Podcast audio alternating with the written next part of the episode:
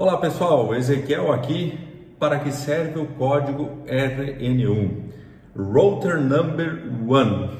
Esse código de numeração ele é utilizado na identificação da prestadora receptora de um número de portabilidade.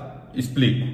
Quando você abre um bilhete de portabilidade, você vai dizer é, qual é a operadora origem e qual é a operadora destino, que no caso é você. Você tem que colocar o código RN1 da sua prestadora, da sua operadora, para que, esse, que essa portabilidade ocorra com sucesso. Então, basicamente é para isso. Tá ok? Um abraço.